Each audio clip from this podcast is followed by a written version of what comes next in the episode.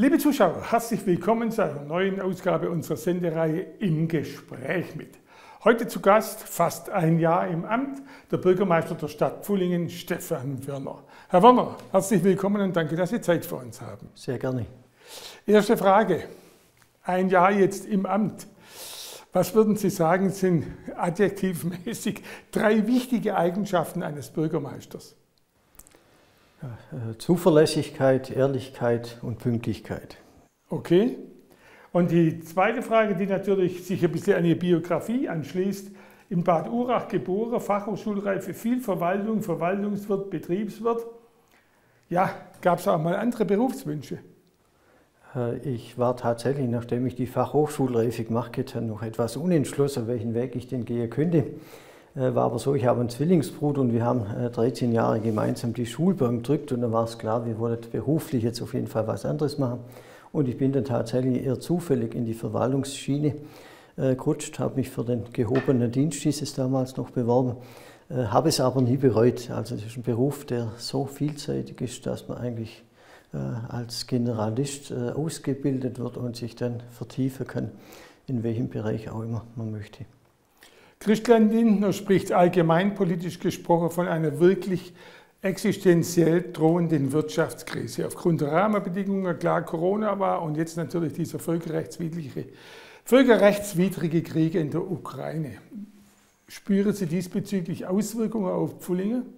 Also wir spüren äh, ganz direkt äh, Auswirkungen, indem wir jetzt beispielsweise die am stärksten vom äh, Krieg und äh, das Leid des Krieges miterleben, die Geflüchteten, die Frauen und Kinder, die seit einigen Monaten bei uns in der Schönberghalle untergebracht sind. Da spüren wir es natürlich ganz direkt und auch das Leid, das wir da erfahren. Wir sind aktuell noch in der glücklichen Situation, dass man finanziell noch nicht spürt, was jetzt der städtische Haushalt anbelangt, aber das wird sicher auch kommen. In welcher Wucht, mit welcher Wucht, das muss man abwarten.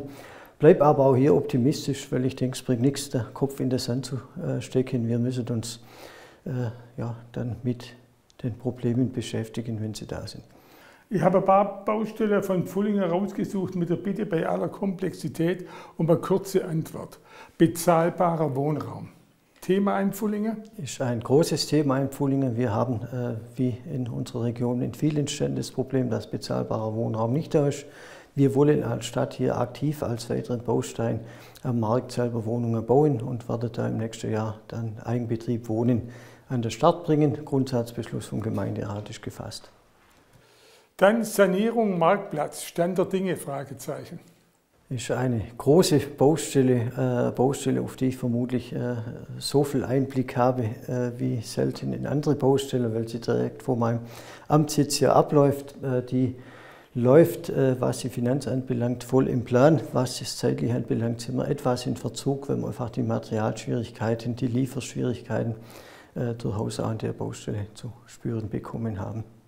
Dann natürlich fehlende Gewerbeflächen. Kann man sich in Pfullingen eigentlich gar nicht vorstellen. Da hat es ja eigentlich viel Platz drumherum. Ja, ja. Wir, wir, haben äh, große Gemarkungsfläche, das stimmt, aber wir sind auch umringt äh, von Schutzgebieten. Da ist äh, das meiste eigentlich gar nicht bebaubar. Äh, ist in Teilen auch gut so, weil wir leben und Pfullingen wird auch geprägt von der tollen Landschaft, die wir um uns herum haben. Wir sind aber aktuell dabei, auch hier Potenzial zu heben, indem wir Bestandsgewerbegebiete nachverdichten und die Flächen, die uns noch zur Verfügung stehen, in die Erschließung bringen. Es droht möglicherweise Herbst eine neue Corona-Welle. Frage, ist da Pfullinger gerüstet? Weil das Schlimme ist ja eigentlich, man weiß noch gar nicht so richtig, was wirkt. Also ich äh, denke, wir haben äh, durch die letzten beiden Pandemiejahre äh, gelernt, äh, äh, auch mit der Pandemie umzugehen. Und äh, ganz konkret auch für die Verwaltung, für die Stadt Pfullingen können wir sagen, wir sind, soweit es geht, vorbereitet. Wir haben mit Impf-, mit Teststationen unsere Erfahrungen gemacht und die könnten wir, äh, wenn es notwendig werden würde, auch sehr schnell wieder reaktivieren. So, das zentrale Thema natürlich Regionalstadtbahn. Da gibt es zwei Trassen. Grundsätzlich gefragt, was gewinnt Pfullingen mit so einer Stadtbahn? Wir haben das Glück, das betone ich immer wieder, dass wir Teil dieser Untersuchungskulisse der Machbarkeitsstudie sind und haben da eine riesige Chance, an neue Art der Mobilität in die Stadt im ÖPNV-Bereich zu bekommen. Und ich denke, das macht Sinn, die Chance zu nutzen, da aber offen auch, was die Entscheidung anbelangt, in die weitere Diskussion zu gehen. Wir sind aktuell dabei, über einen äh, sehr breit und groß angelegten Bürgerbeteiligungsprozess die Anregungen, Bedenken, Ideen aus der Bürgerschaft zu sammeln und wollen die dann äh, im Gemeinderat im Herbst diesen Jahres behandeln und dann als äh, gesammelte Stellungnahme in die Vorplanung Richtung Landratsamt und Zweckverband formulieren. Es gibt zwei Trassen, die zur Diskussion stehen. Was sind Verläufe und was sind Vor- und Nachteile? Also wir, wir haben äh, zwei Trassen. Das ist äh, zum einen der Trassenverlauf auf der ehemaligen Bahnstrecke. Das ist der jetzt sehr beliebte Fuß- und Radweg und eigentlich eine grüne Oase, äh, die mit der Pfullingen sich zieht. Und wir haben alternativ die Innenstadttrasse, die über die Marktstraße dann an der Innenstadt vorbei, über die Klosterstraße dann wieder auf dem gleichen Trassenverlauf äh, wie die andere Trasse äh, in Richtung äh, Liechtenstein und Ingstingen weiterführt. Und was sind jetzt die Vorteile oder was für favorisiert der Bürgermeister? Es gibt bei beiden Trassen durchaus äh, Hürden, die noch zu überwinden sind, aber mein klarer Favorit ist die Innenstadttrasse, weil ich glaube, dass Pfullingen äh, direkt stärker davon profitiert. Und äh, der andere Vorteil ist das, dass wir eine grüne Lunge, die so schön als Rad- und Fußweg durch Pfullingen führt, in der Form und Qualität, wie sie jetzt vorhanden ist, auch erhalten können. Gutes Stichwort, Innenstadt. Man spricht vielerorts auch beispielsweise in Hechingen von vielen Leerstände und ja von Innenstadtsterben. Wie sieht es diesbezüglich in Pfullingen aus?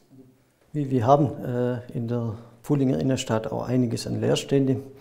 Wir sind äh, also im erweiterter Innenstadtbereich äh, durchaus mit ja, einigen Leerständen konfrontiert. Bin aber sehr optimistisch, dass wir mit dem Neubau des Marktplatzes, mit der Sanierung des Marktplatzes hier äh, wirklich wieder Wertigkeit und auch Aufenthaltsqualität schaffen, äh, dass da diese Leerstände auch sukzessive beseitigt werden können. Wir werden sicher keinen Besatz äh, mehr bekommen, wie das vor 30 Jahren in der Pfullinger Innenstadt der Fall war. Da hat sich einfach der Rahmen stark verändert mit Onlinehandel und anderen Rahmenbedingungen wird es so nicht mehr sein wie früher.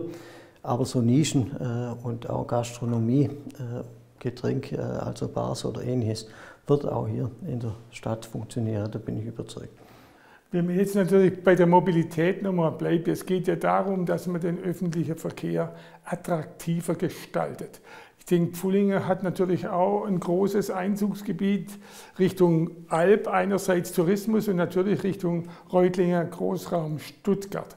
Wie kann man das für die Bürger am besten so machen, dass es tatsächlich attraktiv und erfolgreich wird?